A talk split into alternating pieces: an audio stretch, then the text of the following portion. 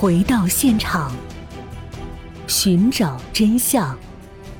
小东讲故事系列专辑包含档案追踪、档案纪实、奇闻档案。更多精彩，请关注同名微信公众号“小东讲故事”。以上专辑由喜马拉雅独家播出。关于孟兆国与外星女性的交集，他认为前前后后经历了三次波折。第一次是在山上的棚子里，那个外星女性给他实行了小手术，在他体内植入了后来他抠出来那像橡皮糖似的东西。第二次是几天以后，那天大家要把他送下山的时候，在小火车上，那个外星女性又来了。孟兆国这样讲述道：“我们坐小火车下山的时候啊，他突然压在我身上，他个子那么大，压得我一点都不能动弹。”不过这一次啊，可能也不算正式和他有什么关系。我猜测可能是一种消毒工作，是为了后面做准备的。接下来的几天，那个外星女性就一直跟着孟兆国，就算是孟兆国回到家里，林场的领导来看望孟兆国，他也陪在旁边。只不过在场的人都没有发现，除了孟兆国本人。孟兆国是这样解释的。我心里面想着的事情，他好像能够了解。那天我回到家里之后，林场的领导到我家来看我。他们进屋的时候，我心里想着这么多客人来，他会怎么办？我还没想完，他就咚的从窗子这边跳了出去。随后，到有天晚上，孟兆国一家三口正在睡觉，那个外星女子再次来到。记者问：“就是这天上发生的事吗？”孟兆国说：“对，他来了以后也没说话，到床上就趴在我身上。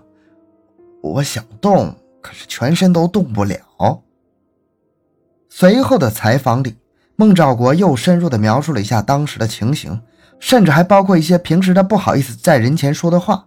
可以看出，这样非凡的体验，他是一直藏在自己的心中的。他还私下透露过。最近一年以来，他的体力有明显下降的趋势，田间和家里的活计也做得比较少，大部分时间都是待在屋子里休息，对电视节目什么的也提不起多大兴趣。接下来，记者又询问了孟兆国关于穿墙的问题，因为那是 UFO 研究者最感兴趣的项目。按孟兆国的说法，有一天外星人将他接往基地。而且两个人穿墙而出，就像中国神话传说里的穿墙术一样，这也成为记者采访孟兆国的一个重点。记者问：“外星人是怎么把你带走的呢？”孟兆国回答：“那天晚上，我准备睡觉，那个外星男性进到我房间里来，他是直接从墙壁穿过来的，长得比上次那女的还要高，大概三米吧，有那么高？”对呀，他进来的时候把屋顶都顶得凸了起来。但是很奇怪的是，他走过以后，屋顶又恢复了原状。接下来呢？他一进来就跟我说：“跟我走。”他讲的话是哪种语言？汉语。他讲的是汉语。然后他就拉着我的手往墙角走。我正想着这这怎么行啊？然后我们两个人就。直接穿过墙壁到了外面了。按照孟兆国的叙述，他跟着那个外星男性到了屋子外面，外星男性从身上抽了一大块类似布匹之类的东西，折了几下，折出一个杯子样，朝孟兆国一照，把他整个人装在里面，然后就飞了起来。不多时，两个人在一个山头前停下，外星男性把孟兆国放到地面上，他发现。原来自己处在一个山谷里，四下停着全是各种各样的 UFO，有的是碟状，有的是那天他和同事看到的大问号星，还有的甚至有点像地球上的一种昆虫——苍蝇。所有的 UFO 头上都被一圈彩虹包围着。随后，带孟兆国来的那个外星男性拿了一个烟盒大小的东西，往他手心上一摁，摆出一道光。其中一架 UFO 的彩虹中就露出了一个大缺口，两个人朝着那缺口飞了过去。外星男性带着孟兆国走到 UFO 里，里面空间很大，坐着另一个外星人，比带他来的长得更高大，圆滚滚的头，两个眼睛比任何人都大。他坐在中间的一把椅子上，孟兆国判断他应该是个首领的角色吧，所有的人都听他指挥。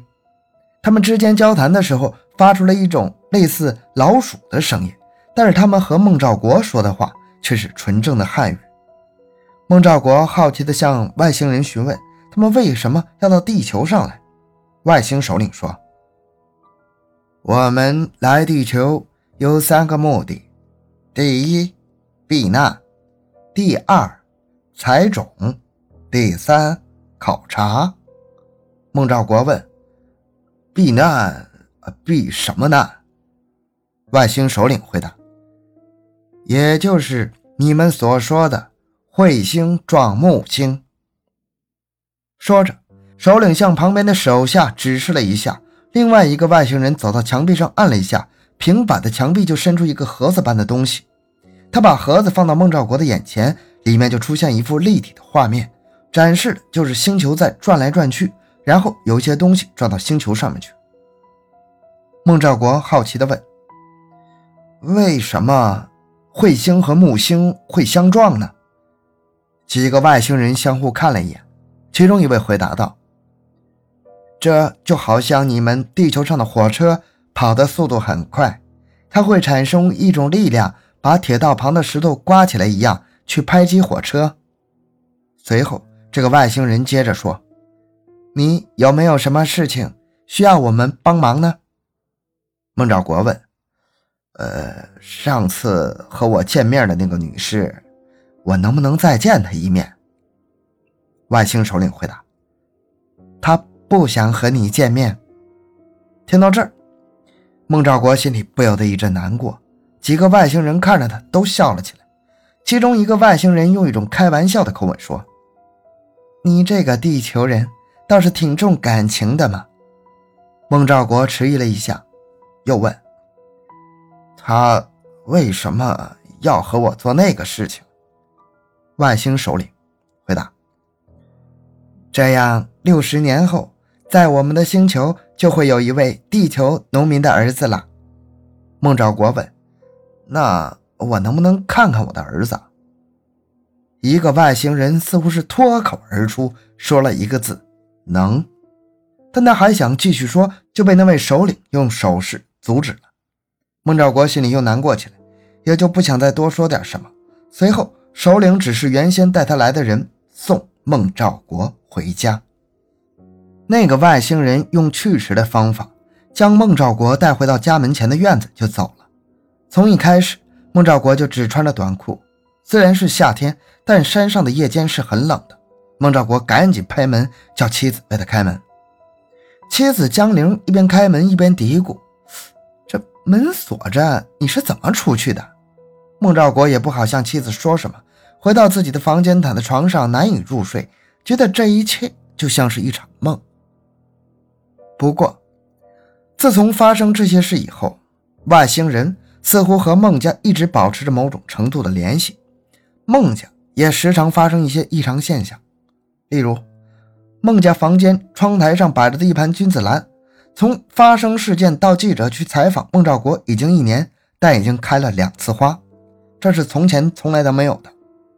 孟家人还告诉记者说，偶尔那盆君子兰还在夜里发出一阵阵白光。自此以后，外星人再也没有出现在孟兆国的家。这件轰动一时的孟兆国与外星人亲密接触的事件也逐渐落下帷幕。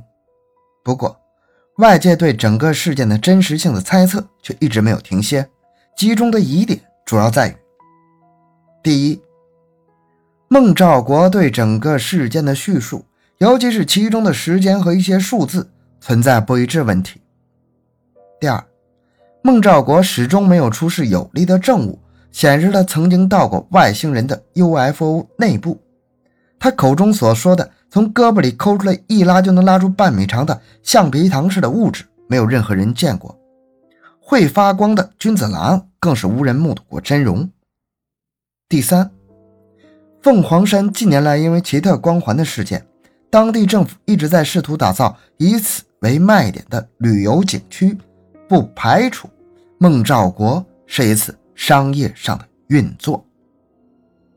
而相信孟兆国经历的一方也提出他们的论点：第一，孟兆国身上的奇特伤疤经医院检测过，证明那伤痕不是伪造；第二，孟兆国接受过测谎仪的测试，而仪器显示的结果证明他没有说谎；第三，最重要的一点，孟兆国在后来给中国著名的 UFO 学者陈功富教授的信中大谈有关地球环保的问题，其中涉及的文化知识水平。根本不像出自一位只受过五年小学教育的人。基于这点，相信孟兆国的人认为，外星人通过孟兆国转达给地球人的信息，都是关于和平、环保及提高思维意识的问题。这一点和全世界范围内传说和外星人有过亲密接触的人带回的信息是一样的。这个事件本身并没给孟兆国本人带来多少改变，他的家庭反而在以后的几年间受到各种各样的怀疑或恶意的骚扰。几年间，孟兆国经历了妻子的去世、女儿辍学离乡打工的打击，也不想再无休止的和媒体打交道，便借着一个机会搬离了自己的家乡，消失在茫茫人海中。但无论真假，也不管外界怎么猜测，孟兆国事件。都堪称足以载入中国 UFO 研究史册的第三类接触大事件，也唤起了更多人对外地生命的遐想和探索。好，这个故事讲完了。小东的个人微信号六五七六二六六，感谢大家的收听，咱们下期再见。